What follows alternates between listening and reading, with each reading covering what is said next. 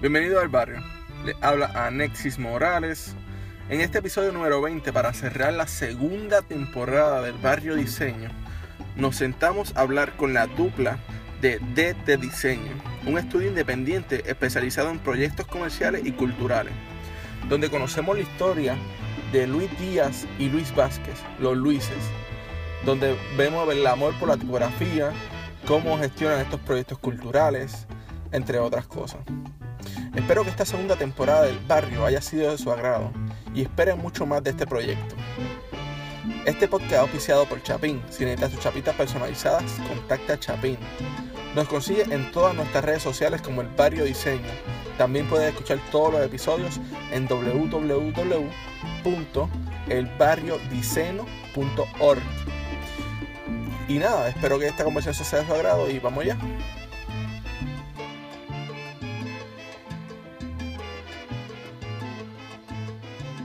Bueno, hoy en el barrio tenemos a el estudio de diseño de, de diseño con los integrantes Luis Díaz y Luis Vázquez.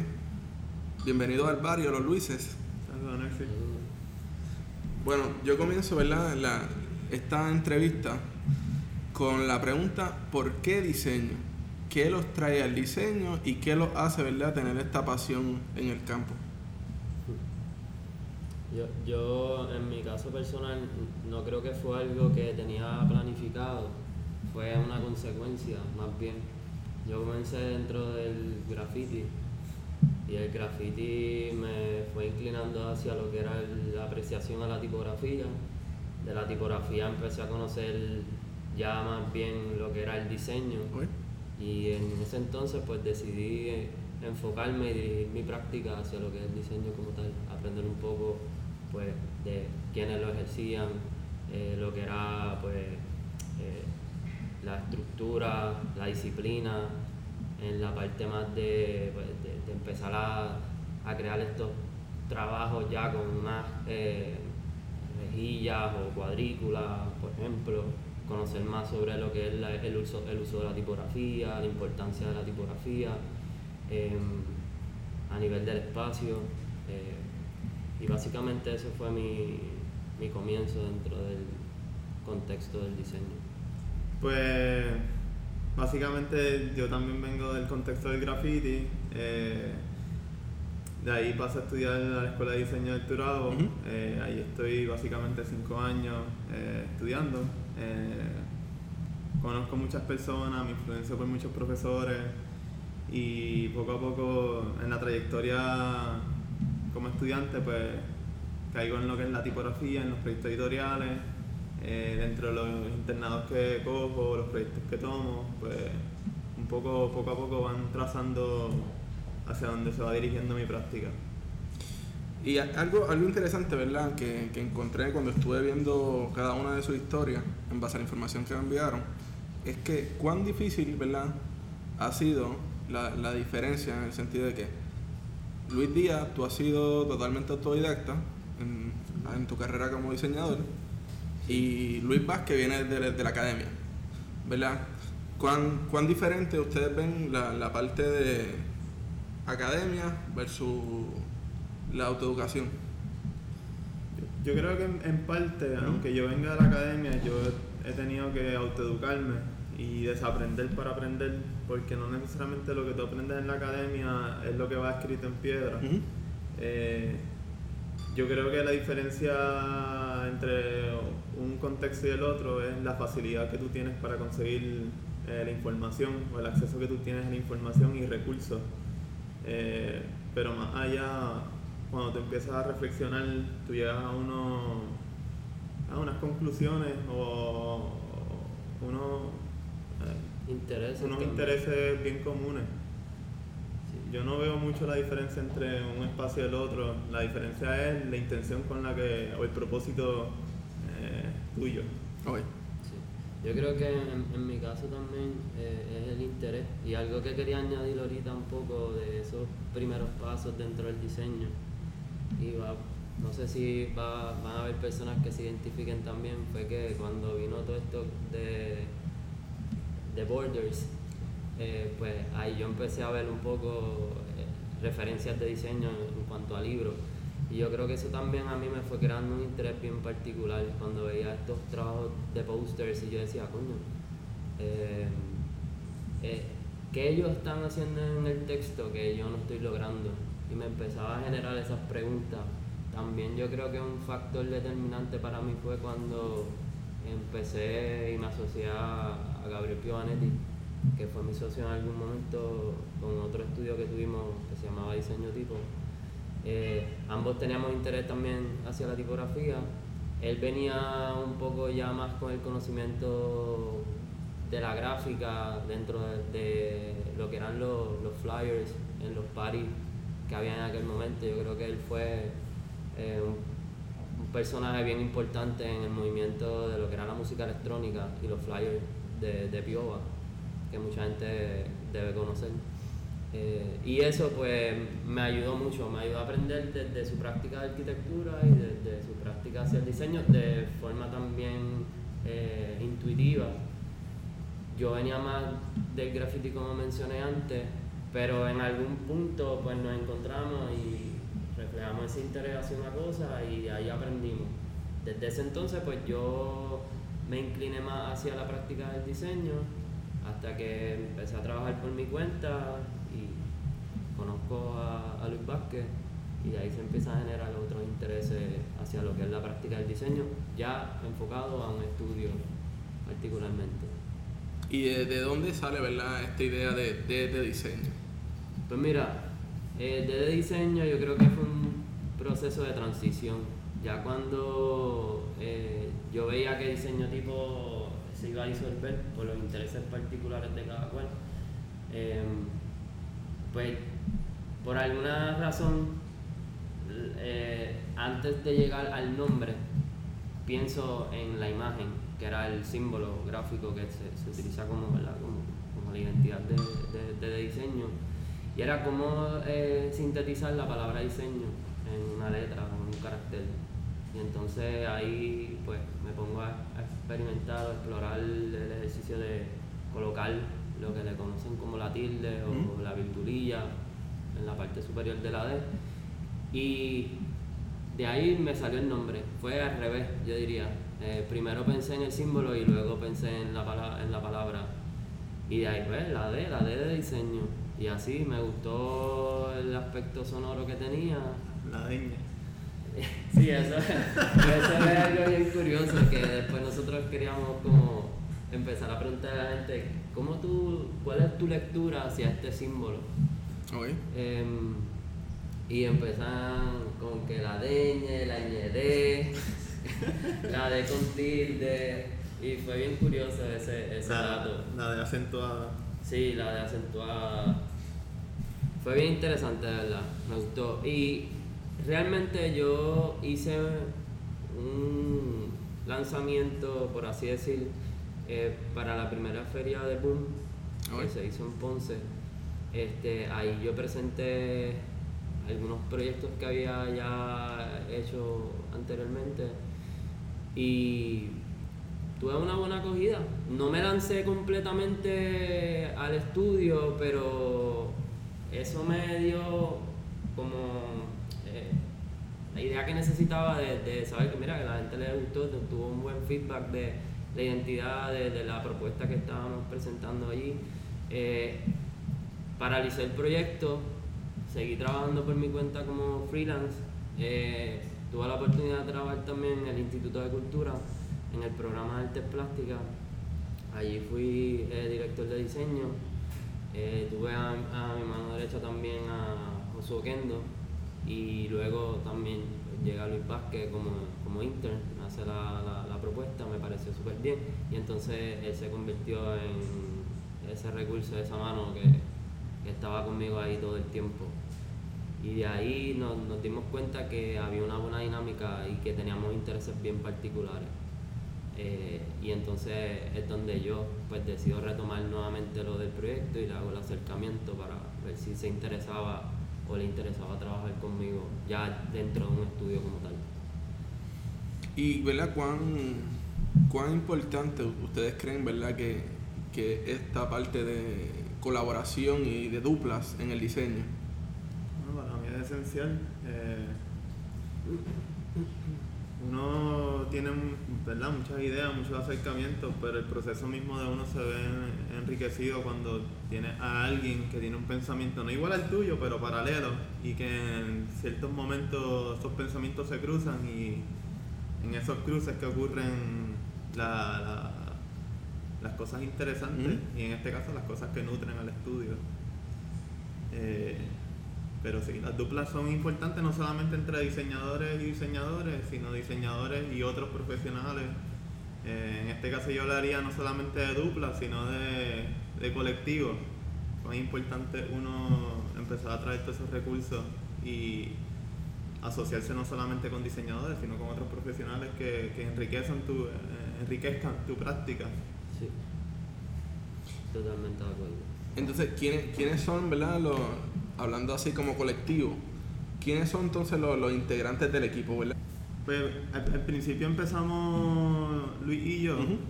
Esto estuvimos en un proceso eh, como un fogueo. Un fogueo, sí, un fogueo para ver cómo, cómo era esta práctica fuera del instituto, porque nosotros eh, la prueba de fuego para mí fue el proyecto La Trienal. Eh, que ahí fue donde nos dimos cuenta que pues, sí era posible trabajar el uno con el otro y, hacer proyectos de intereses estos similares. ¿De dónde, pero de dónde sale verdad esta, esta inquietud de, trabajar estos proyectos culturales? ¿verdad? ¿Cómo, cómo llegaron ustedes al, Instituto de Cultura? Pues mira, eh, yo creo que desde el principio yo he tenido un interés bien grande dentro del lo que son los proyectos de diseño dentro del contexto cultural. Siempre ha sido como mi enfoque y he tratado de mantenerme ahí bastante certero. Eh, Abdiel Segarra me conocía, me, comunicó, que le interesaba que yo em, fuera in-house del programa. Eh, anterior a eso, em, yo había participado en, ¿sabes? sometiendo un portafolio para eh, trabajar lo que era la marca gráfica de la Trienal Poligráfica. Y a partir de ahí, pues una vez ya se generó toda la, toda la marca, el diseño, el comportamiento, pues él me hace entonces la oferta de si me interesaba. A mí me interesó, definitivamente. Em, lo vi como una experiencia y dar un paso. Yo no, prácticamente yo trabajo eh, solo o con otro compañero, pero no en un lugar particularmente. Y lo vi como una oportunidad, aparte de que eh, yo lo vi como comenzar una etapa nueva, donde ya además de yo ser eh, diseñador, iba también a entrar un proceso de delegar, algo que es curioso porque uno se tiende a comportar un poco eh, mucho cuidado, ser bien cuidadoso, celoso de lo que uno hace y esta apertura que uno hace para que otras personas trabajen contigo o que toquen esos archivos que tú estás trabajando es un poco pues, es un proceso fuerte, es como soltar a un niño. Te entiendo, te entiendo. Pero me, me, o sea, me, me enfoqué en que pues bueno, es una etapa que tengo que sí por la cual tengo que pasar y a la misma vez eso me va a traer otros conocimientos. Yo creo que tanto el aprendiz como la, persona que quizás ya tiene más experiencia, pues ambos van a aprender uno del otro y se retroalimentan. Este, y ahí es donde pues entra un poco también el rol de Luis en ese proyecto de, de la particularmente y empezaron a surgir ideas bien interesantes. A mí me gustaría añadir un punto, es que eso de tocar los archivos, delegar trabajo, yo creo que a Luis se le hizo más fácil porque ya habíamos trabajado un proyecto anteriormente que era el Festival de Cine Europeo, sí. que ahí es donde por primera vez Luis me hace un acercamiento de que necesita ayuda eh, para que lo ayudara con unas cosas particulares del proyecto del sexto, eh, festival, de Cine Europeo. Eh, ahí fue donde primera vez trabajamos juntos, la dinámica estuvo bastante chévere, todo fluyó. Y entonces ahí yo le hago el acercamiento a Luis para yo hacer el internado, porque para ese entonces yo todavía era estudiante, se acercaba la fecha que tenía que escoger un lugar donde hacer un internado y eso para mí era una, una, una, pesadilla, porque no sabía dónde en Puerto Rico yo podía hacer un, un, un, internado donde mis intereses fueran a la par con el de la institución o el estudio, etc. Eh, ya ahí entonces yo entro como intern al Instituto de Cultura, el programa de Artes Plásticas para el proyecto de la Trienal, pero ya conociendo a Luis, eh, conociendo un poco la dinámica de trabajo. Y ahí es donde se solidifica eh, la interacción de ambos. Y ¿verdad? ¿Cuán, cuán importante ¿verdad? para ti, Luis Vázquez, fue ese, ese rol, por tomarlo en general, de que Luis Díaz fuera tu mentor, ¿verdad? En, cierto punto de estos años de estudio a, a, lo que ha sido hoy, que son pares y trabajan juntos como socios. No, para mí fue un periodo, un periodo de transición, este, un periodo de transición entre lo que es la universidad, que es un círculo bastante cerrado, donde uno tiene una idea del exterior que a veces no son reales. Y yo creo que fue un periodo de transición entre ser el estudiante a semi convertirte en un freelance, pero no sé, yo lo veo como un periodo de transición entre la, la academia, entre paréntesis, al mundo laboral. Y ver que si es real tú poder montar tu propio proyecto, no tener que necesariamente irte a trabajar en una agencia de publicidad, que no está mal, pero en este caso no es algo que estaba dentro de mis intereses. Ese es el reloj de la oficina. ya. Tiene vida propia. y, ¿verdad? Este, ¿Ustedes creen que los proyectos que hicieron juntos desde la Alianza Francesa hasta la Trienal lo, lo, ayudó, ¿verdad? A poder tener un enfoque más claro de lo que es el estudio como tal? Eh, bueno, yo, Luis ya trae muchos intereses Sí, yo, eh, yo, yo, creo que ya yo tenía un enfoque bastante claro a nivel de lo, ¿sabes?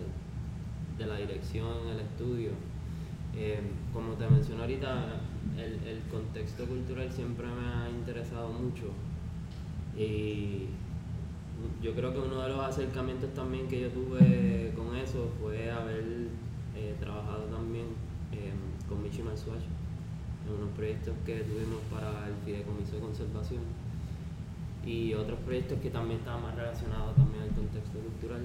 Em, yo creo que eso fue una escuela para mí también, haber trabajado y pasado por ese proceso. Eh, allí trabajamos el libro de los machetes y trabajamos eh, parte de lo que fue el sistema conector en la hacienda La Esperanza. Em, yo creo que eso también fue, fueron experiencias que, que, que, fortalecieron ese interés hacia, hacia ese tipo de proyectos, más allá del aspecto comercial, que no es que no lo hagamos, pero quizás tenemos mayor interés hacia el otro lado. Eh, Luis Díaz, y para tomar en referencia, ¿verdad? Eh, ¿Quiénes son Michi Swatch y Abdiel Segarra? Mira, eh, Mishima Swatch, eh, yo sé que a ella no le gusta que la cataloguen mucho, pero para mí ella es una gestora, una gestora innata, eh, el cual ha manejado varios proyectos para mí bien importantes. Y definitivamente el haber eh, trabajado con ella, para mí fue una... Yo digo que esa fue mi, mi, mi maestría ahí yo me gradué prácticamente, porque en ese momento fue donde yo aprendí a pensar antes de diseñar. Fue como ese punto donde el diseño no era solamente una solución estética, sino era también pensamiento detrás. Y para mí eso fue como, como mi escuela, mi universidad definitivamente. Abdiel Segarra eh, me dio la oportunidad, él, él, fue director del programa de artes plásticas eh, que pertenece al Instituto de Cultura, no tiene nada que ver con la escuela. Eh, él era artista y le surgió esa oportunidad y en base a esa oportunidad pues me hizo el acercamiento de entonces trabajar como parte del equipo, pero en el, área de diseño y creo que venía con unas ideas bien frescas que le hacían falta al Instituto de Cultura eh, y pienso que él reunió a un equipo muy bueno, Sí. lo cual estuvimos año y medio más o menos. Eh, luego de ahí, pues, las condiciones en que nos encontramos, pues, cada cual se fue dirigiendo a sus intereses, ya que, pues, lamentablemente, al, al parecer no daba para más el, el programa. Y, ¿verdad? ¿Qué, qué tipo de productos, ¿verdad? ¿O qué diseñan ustedes? ¿Hacia dónde se enfocan? Pues Mira, eh, yo creo que de los mayores intereses que tenemos y que compartimos es el diseño editorial, Sí, eh, las identidades, identidades visuales, eh, diseño para las exhibiciones, eh, o sea, toda la parte de la gráfica. Yo creo que un poco mm, rayamos a lo que es el diseño del espacio. No que sea nuestro expertise, pero yo creo que es algo que hacemos sin querer queriendo, pero lo hacemos. Y bueno, muchas veces nos damos cuenta que a veces tú como diseñador gráfico tienes control sobre ciertos aspectos visuales, pero de la misma forma el espacio tiene que de alguna forma retroalimentarse y viceversa. Eh, la gráfica tiene que retroalimentarse del espacio. Sí. Y si uno, si uno no es consono con el otro, pues eh, uno cancela el propósito del otro. No sé si me entiendes. Sí, sí. Eh, a veces la gráfica se ve limitada por el espacio, a, a veces el espacio son, son cuestiones paralelas que por esa parte siempre eh, yo creo que ambos tenemos un interés bastante por, por lo que es la arquitectura, el diseño espacial. Y, e industrial, a mí Industrial. como una forma también de llevar el diseño a un- una forma más tridimensional. Sí, que en base, en base a todo, yo entiendo que también es que no, mm, a pesar de que uno se puede especializar, ¿verdad? Por la parte gráfica, no, no debe haber un margen como tal en, en- en el diseño como en general, sino que pues el diseño es uno, ¿sabes? Uno desde cuando está pensando ya en resolver el problema, ¿verdad? Tiene que ver todo lo que hay alrededor, tanto espacio, gráfica, Superficie. sí. Y es importante también uno reconocer sus límites para saber entonces quién llamar eh, para que colabore contigo. Y ahí es donde tu práctica se ve enriquecida. Sí. En uno no hacerlo todo porque la realidad es que yo no, ninguno de los dos somos arquitectos ni somos diseñadores industriales, pero sí tenemos una gran apreciación por el objeto, eh, los espacios. eh, por consecuencia, pues terminamos trabajando y colaborando con arquitectos y, y industriales y ot- otros profesionales. eh, Que, que si hay algo que a mí me gusta de lo que hago, eso es que es como una profesión donde tú puedes trasladarte a, esta- a estos otros espacios porque por- porque se, se mezcla, ¿sabes? El diseño gráfico puede entrar en distintos contextos, en la ciencia, en la arquitectura, en la parte más comercial, la arte, las la- humanidades. Exacto. Y, y eso es algo que a mí me gusta y, y lo cual también me, a- me, me ayuda a aprender, a aprender de temas, cosas que a lo mejor no conozco, ¿sabes? Ujú, pues ujú. los proyectos yo creo que me educan a mí también.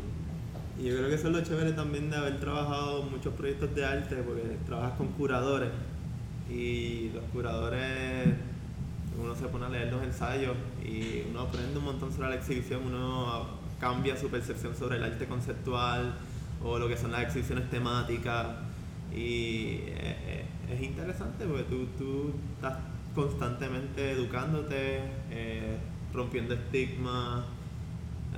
Sí, no, yo entiendo que verdad que, que estos, estos proyectos cuando se convierten ya en interdisciplinarios es, es lo más enriquecedor, ¿verdad? Del proceso en cuanto proceso de diseño y, y de lo que estás construyendo, porque también te estás autoeducando en, en cierto punto, Mm. aprendiendo de las otras personas.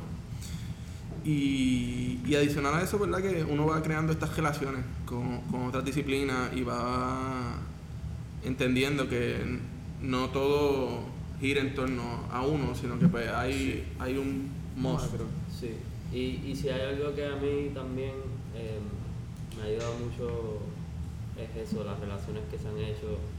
Tenemos muchas amistades de- eh, que son arquitectos, muchas amistades que son diseñadores industriales, artistas, eh, curadores y definitivamente yo pienso que ellos han sido personaje importante en mi carrera, ¿sabes? Porque he aprendido mucho y yo creo que también se ha dado esa dinámica eh, bonita donde también ellos, es una retroalimentación, vamos, ¿sabes?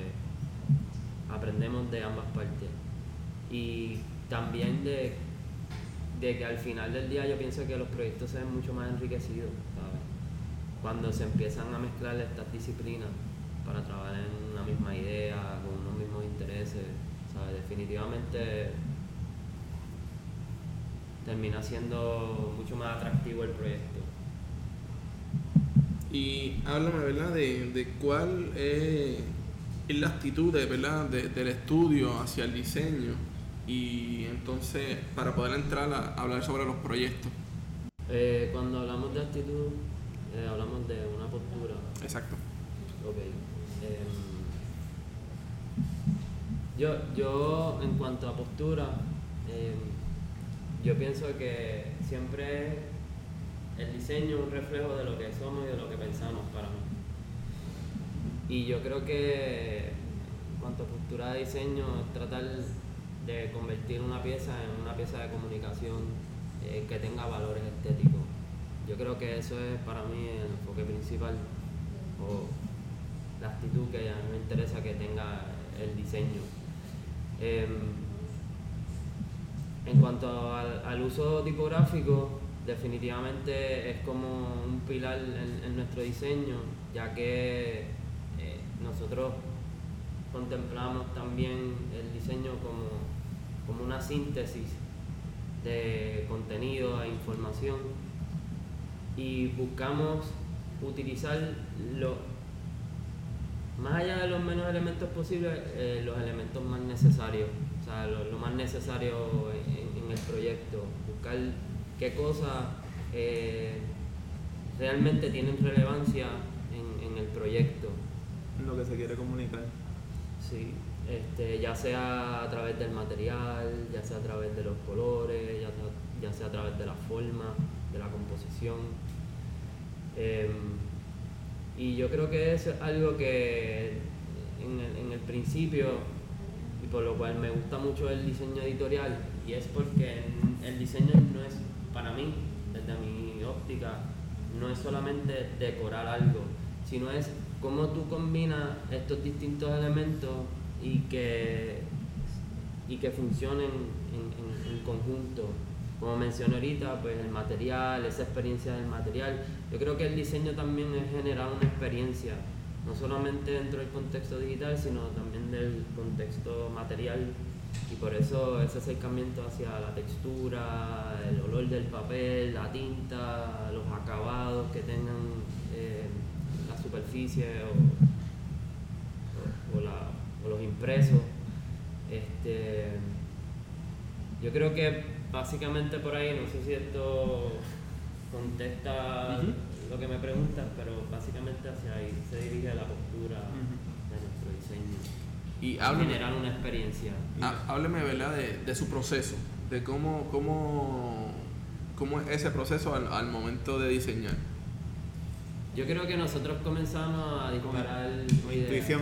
Sí, un proceso, un proceso intuitivo que en el camino se, se racionaliza. Hay momentos donde simplemente hablamos hacemos varios bocetos en un papel. Y escribimos mucho. Escribimos mucho. Eh, y hay veces que simplemente vamos directamente a la computadora y salen cosas y de ahí se va entonces racionalizando. Es que cada proyecto tiene sus propias necesidades y su, yo pienso que un acercamiento para todo, no, aquí no es one, one size fits for all. Yo creo que cada proyecto tiene sus peculiaridades y sus necesidades y depende del proyecto va a ser el acercamiento de diseño, el acercamiento conceptual. O el proceso. O el proceso, claro, el proceso. Eh, hay proyectos que son bien straightforward, que a eso es lo que Luis se refiere con que tú vas directo a la computadora y ejecutas porque ya de por sí el proyecto mismo te está dando todo, toda la parte conceptual que tú necesitas. Hay otros proyectos que no, son proyectos que tú tienes que sentarte, discutir, eh, filosofar, buscarle las cinco patas al gato, hasta que sale algo que, hace sentido. Eh, Pero son, son, son procesos, sí, Sí. son procesos... Sí, yo creo que el mismo proyecto dicta cuál va a ser el proceso realmente. Y tomando, ¿verdad? Tomando en referencia el, el proyecto de la Trienal Poligráfica, este, cuando les toca diseñar, ¿verdad? Una publicación, la diseñan de reversa al principio o del principio al final. Yo creo, yo creo que, em, no sé si de- a, a reversa te refieres a contemplar primero la Producción. materialidad. Exacto.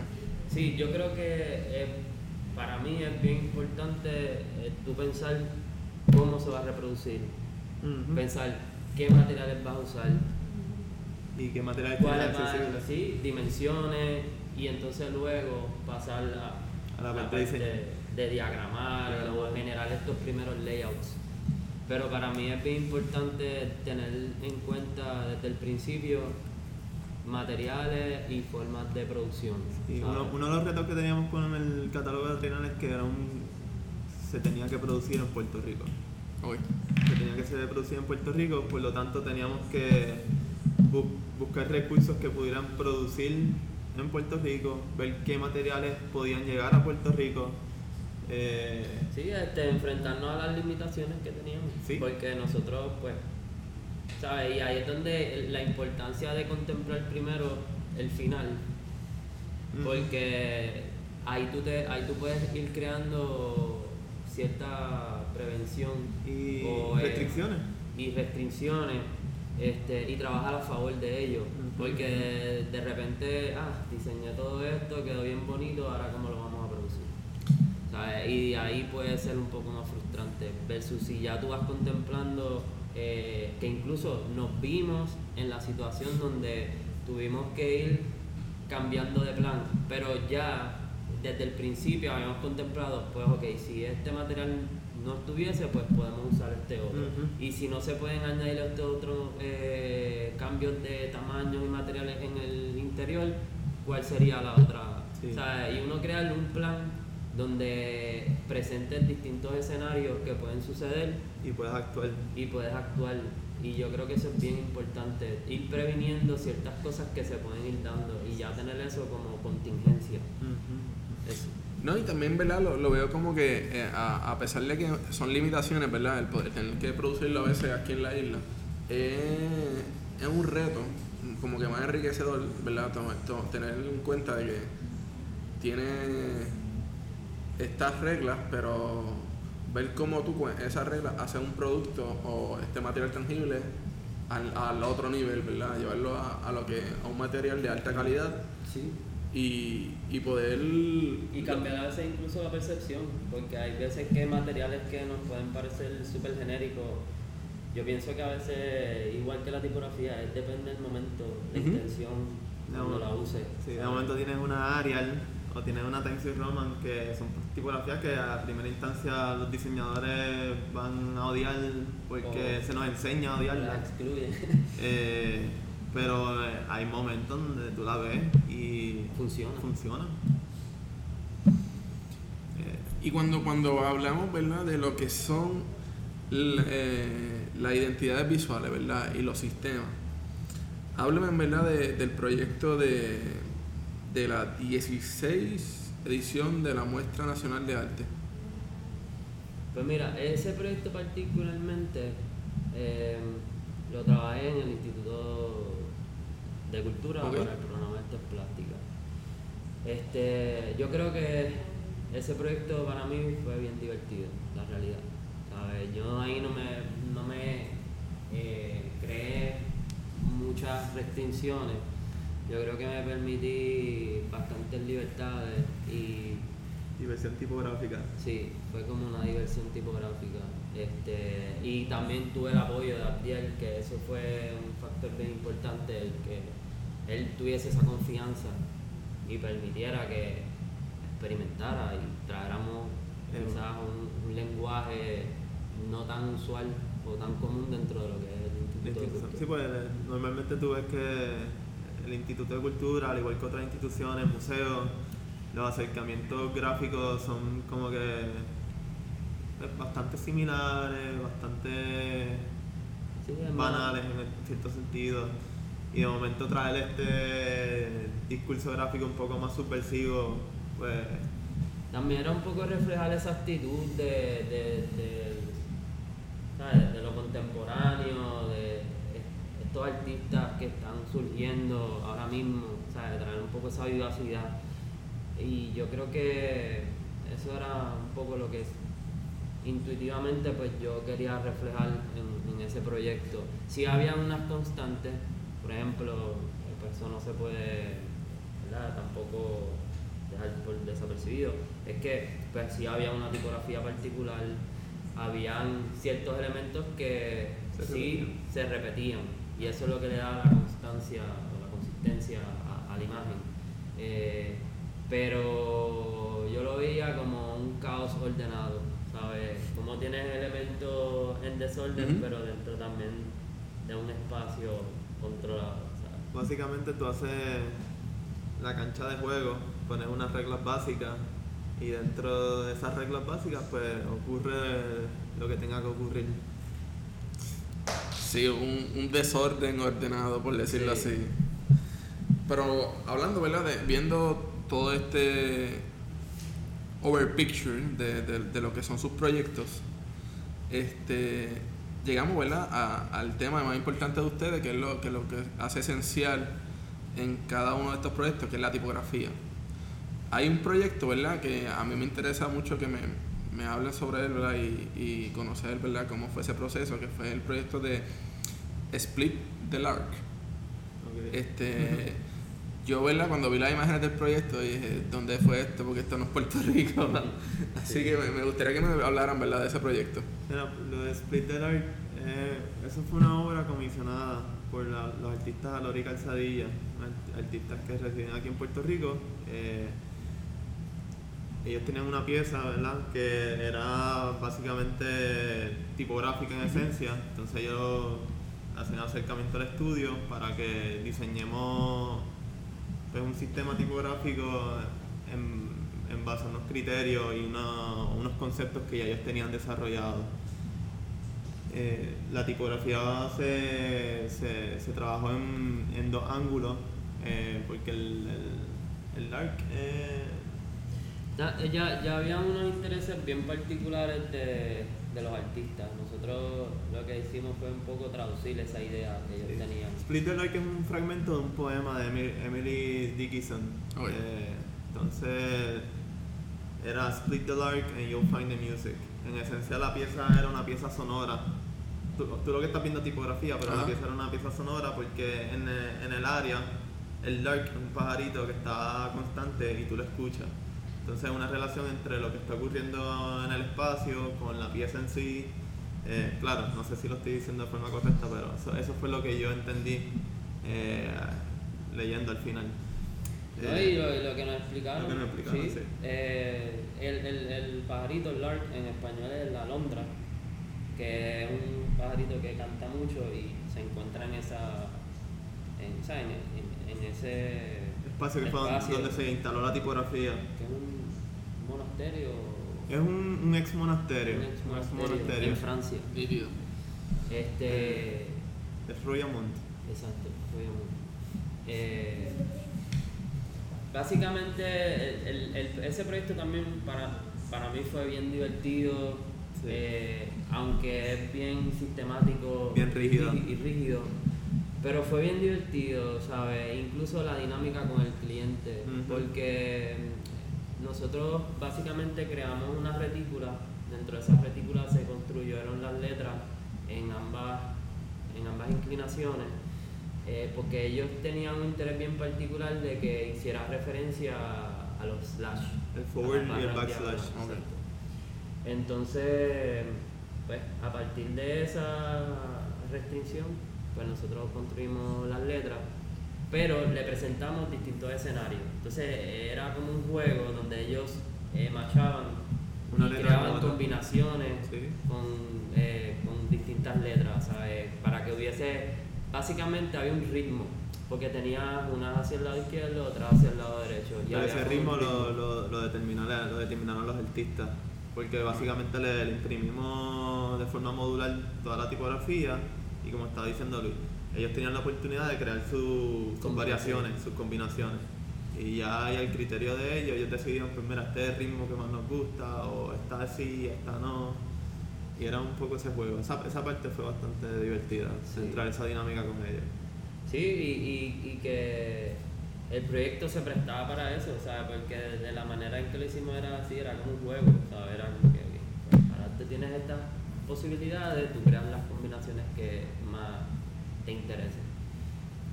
Y ¿verdad? ya que llegamos a Francia por el proyecto, este, hábleme en verdad de, de su experiencia que tuvieron este verano en Francia, un poco, ¿verdad? De lo que estuvieron haciendo por allá. Pues De, de mi parte, para mí fue un reto, para mí fue un reto definitivamente, incluso yo creyendo tener conocimiento tipográfico. y no es que uno no los tenga, pero allá te enfrentas con otras cosas, aparte de que también eh, tengo que admitir, ¿verdad? Que yo tengo cierta limitación con el inglés y para mí fue el doble reto. Eh, pero a la misma vez fue súper enriquecedor, ¿sabes? Estaba trabajando con mi comprensión con el inglés, más, más entender la, la tipografía desde esta otra perspectiva, eh, ya en, en un espacio mucho más formal y con un instructor que tenía un bagaje, ¿sabes? Súper, ¿sabes? Completo. en- imagínate, él diseñó el- la tipografía que usa el metro en París, ¿sabes? Él hizo la tipografía que lleva el logo de Air France. o sea, una persona que tiene unos conocimientos La, increíbles. la idea de ir para Francia fue una idea bien loca por- porque fue así de momento. O sea, de momento quedaban 15 días y yo encuentro este curso de tipografía. Ya yo había estudiado tipografía en, en Nueva York, o sea, ya yo venía con unas nociones. Y yo quería continuar lo- los estudios en tipografía, pero no necesariamente quería volver a, a- a Nueva York a volver a estudiar tipografía. Me, quería como que salirme del contexto de Nueva York, incluso el contexto de Norteamérica, porque los americanos tienen un acercamiento bastante pe- peculiar a la hora de, de trabajar tipografía. Y de momento pues, veo este programa, se llama TypePad Paris, que por curiosidad lo asocio con TypePad Cooper, que es un programa en, en- en Nueva York. Y yo digo, mira, que esto se ve interesante, vamos, vamos a someter los dos como estudio, porque aquí entonces no solamente aprendo yo, aprendemos ambos Ujú. y aprendemos de dinámicas en equipo, de cómo desarrollar tipografía, porque la realidad es que una tipografía, tú no haces una tipografía tú solo, Eh, tú dependes de un equipo y el interés de nosotros iba más por esa línea, de cómo ambos aprendemos dinámicas para ambos desarrollar tipografías ya sean para proyectos o eh, tipografías para que se puedan vender a modo de retail en un futuro. Eso todavía está en veremos. Pero nos interesaba mucho a- a aprender dinámicas juntos de cómo trabajar un proyecto de tipografía. Y, y, y procesos, y los procesos en- en que se dan. Aparte de que nos expusimos a situaciones que, por ejemplo, en mi caso yo nunca había estado, o sea, tuvimos la oportunidad de, de estar dentro de un foundry, ¿sabes? ver cómo se crea esa dinámica Sí. del diseño de la tipografía, ¿sabes? aprender un poco de, pues, de los programas, eh, aspectos más técnicos también de la tipografía que, que tú quizás puedes tener unas nociones pero que no lo sabes hasta que estás en el field como tal. Este, aparte de también aprender un poco de, del grupo entero, o sea, de los mismos estudiantes que estaban allí. Y realmente eh, fue una experiencia bien enriquecedora para ambos. Em, Fue un bootcamp.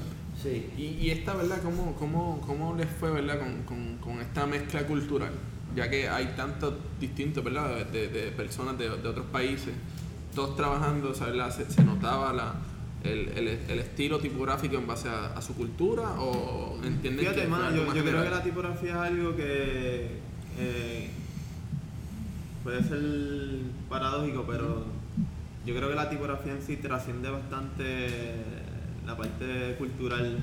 Se- yo lo veo más como un, un lenguaje universal, lo que cambia son los idiomas. Ahora, tú tienes una tipografía en Estados Unidos, la puedes volver a utilizar en Inglaterra. O sea, no, no es que haya un cambio drástico en la forma. Eh, lo que sí tú te enfrentas son a, los- a los retos del lenguaje. Sí. Por ejemplo, incluso tú tienes eh, las cirílicas, que son unas letras que tienes que diseñar y tienes que aprender sobre ellas, cómo se escriben, cómo se hablan, para tú saber cómo las vas a, diseñar. Porque hay E incluso el, trazo. El trazo, sí. El trazo, porque aunque tú la veas tratando de interpretarla de una forma, a lo mejor no estás haciendo un gesto que es lo que realmente hace que se entienda que esa es la letra. Y Además de, además de esa experiencia con los instructores, ¿verdad? Nosotros pues tuvimos la oportunidad de participar en unos, type talks que venían unos conferenciantes y yo creo que eso también fue eh, lo que enriqueció mucho la experiencia allá, ¿sabes? Ver personas que estaban hablando temas dentro de la misma tipografía que para mí era como que hablar del futuro, ¿sabes? era hablar del futuro, ¿sabes? y empezar a cambiar un poco la percepción, eh, la percepción que yo tenía sobre la tipografía ya en ese aspecto más técnico. Eso fue también lo que a mí me hizo ese jamaquión de, espérate, aquí todavía falta mucho que aprender. Y todavía, tú sabes, aunque hayamos, hayamos cogido ese curso, sí traemos unas cosas que no es que necesariamente ahora vayamos a crear familia, pero que incluso nuestro trabajo yo creo que lo alimenta totalmente, ¿sabes? Porque uno empieza a desarrollar una sensibilidad y, a fijarse en unos detalles que antes no veía. Y desarrollar un ojo. De momento tiene, bueno, nos pasó con un proyecto que estamos trabajando donde desarrollamos un, un logo con tipografía customizada para un cliente. Cuando regresamos de Francia lo lo revisamos. Lo revisamos por completo. Porque ya veíamos cosas que nos empezaban a brincar en el ojo, que no nos estaban brincando antes. Y eso, tú vas desarrollando un, ojo crítico para la lectura de la letra. No es que la letra simplemente se vea bien, es como ella se comporta dentro de un sistema que es la familia entera, o el abecedario entero en este caso. Y verdad, ¿qué podemos esperar de, de diseño? ¿Hacia dónde están mirando, verdad? ¿Qué esperan ahora hacer en este 2017, ¿verdad? Luego de, de, estos grandes proyectos que han trabajado durante todo este año, ¿hacia dónde están mirando? Pues yo creo que uno de los enfoques que también tenemos es, comenzar a trabajar proyectos personales. Autogestionados. Autogestionados por el estudio. Yo creo que eso es, para mí, bien importante y yo creo que eso es lo que también sustenta ¿verdad? esa ideología, esa, el discurso del estudio. El discurso del estudio. Em, aparte de que nos salimos de una zona, ¿sabe? que es un poco más rígida en los proyectos, aunque uno siempre ¿verdad? trata de ser bien em, estricto con, pues, ah, entonces tiene que trabajar así, no es totalmente como el cliente le da gana, sino hay que irlo llevando y mantenernos ¿verdad? dentro de esa línea que, que, es, que no, eh, ¿cómo te podría decir? Eh, que no se vaya de, ese acercamiento gráfico, visual que nosotros tenemos. Eh, yo creo que entrar en este otro proceso de, de, los proyectos personales también es empezar a mirar otras cosas que están pasando a nivel de país, ver cómo se refleja y el diseño, la comunicación visual sirve como herramienta para la difusión de ese tipo de, casos. ¿Y algún consejo ¿verdad? que le quieran dar a, a los diseñadores junior o estudiantes de diseño? Hagan internado.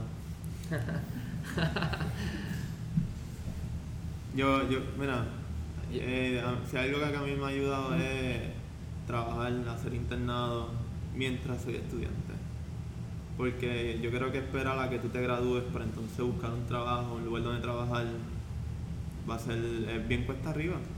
Mientras yo estaba estudiando, yo tuve la oportunidad de trabajar en Robert Band eh, con María Mateo O'Neill y Arthur. Arthur era mi. mi, no, no, no, era quien me supervisó, mi supervisor. Y trabajamos yo trabajé proyectos con ellos. Eh, fue, fue una escuela esto fue, fue un proceso bastante eh, enriquecedor. Eh, fuera de eso, tuve la oportunidad también de hacer un bootcamp slash internado con Mara Robledo, donde ya me, me toma y me desconstruye para entonces volverme a construir. Esto fue un proceso de desaprender todo. Eso fue un desaprender, de desconstruirme. Eh, olvídate de lo que tú sabes. Vamos a empezar desde cero. Y yo creo que eso a mí me ayuda un montón como estudiante y como profesional. Yo estoy aquí hoy gracias a, a la experiencia que yo tuve con, con Mara. Igual los primeros proyectos editoriales los trabajé con Mara Robledo. Eh, que ahí es donde nace esa, ese interés y esa pasión por lo que es el, libro como objeto, eh, la tipografía. Eh, también puedo mencionar a Ricardo Morales, que fue el, el- segundo año de universidad. Tomar la clase con él fue, algo bastante interesante. O sea, ahí es donde yo primero empiezo a jugar con lo que es el diseño desde una óptica conceptual. Y así, pero no puedes, yo creo que un consejo a los, estudiantes, ¿verdad? Que están por ahí vagando, y es que tú no puedes esperar que alguien te adopte, tú tienes que secuestrar a, tu mentor y hacerlo tuyo. Eso no- sea, yo en el momento que yo vi la oportunidad de trabajar con Luis, yo dije, ¿ahora es? O sea, yo estaba en medio de la tesis y dije, yo voy a hacer tiempo, que, que se joda. Voy a hacer tiempo porque yo sé que esto es una oportunidad única. Y después, sin, sin, sin vergüenza alguna, le dije, mira, yo quiero hacer el internado contigo. Eso es posible, porque es que no, no veo un estudio, no veo un lugar donde yo sí pueda hacer el internado y me pueda educar. ¿Sabes? Podemos, ¿sabes? ¿Qué, qué tú crees? Y sucedió. Y ahí, so on, so on. Las cosas van construyéndose de forma escalonada. Y sí, ese es mi, mi consejo para los estudiantes. Yo siendo un estudiante que apenas se graduó en el verano pasado. ¿Y dónde verdad podemos conseguir su trabajo, ver parte de su portafolio, dónde los pueden contactar? Eh, tenemos un website, eh, dd-diceno, ¿verdad? Diceno, diseño sin la ñ. Estamos en proceso de ponerle la ñ porque nos dimos cuenta que ahora en web podemos utilizar la ñ en los URL. Así que dddiceno.com. En Instagram tenemos dd underscore diceno, que ahí tenemos ¿verdad? imágenes de trabajo, imágenes así del proceso un poco del estudio. Y la página de Facebook hay que darle trabajo. Facebook es una plataforma un poco difícil de, de- de mantenerla actualizada. Pero sí, si, si te fuera a dar así recomendaciones, pues Instagram y website. Sí. De- incluso el mismo website también hay que... Hay que actualizarlo, sí. actualizarlo. Lo que pasa es que yo creo que ahora mismo estamos trabajando con varios proyectos paralelos y todavía no es el momento de, de publicarlo. Ya mismo se estarán publicando. Sí. Bueno, Luises, para mí ha sido ¿verdad? un placer tenerlo en el barrio, a ambos. Eh, espero tenerlo en alguna otra ocasión, algún conversatorio, seguir colaborando con ustedes. Y nada, gracias ¿verdad? por estar aquí. Gracias, Alexis. Gracias a ustedes.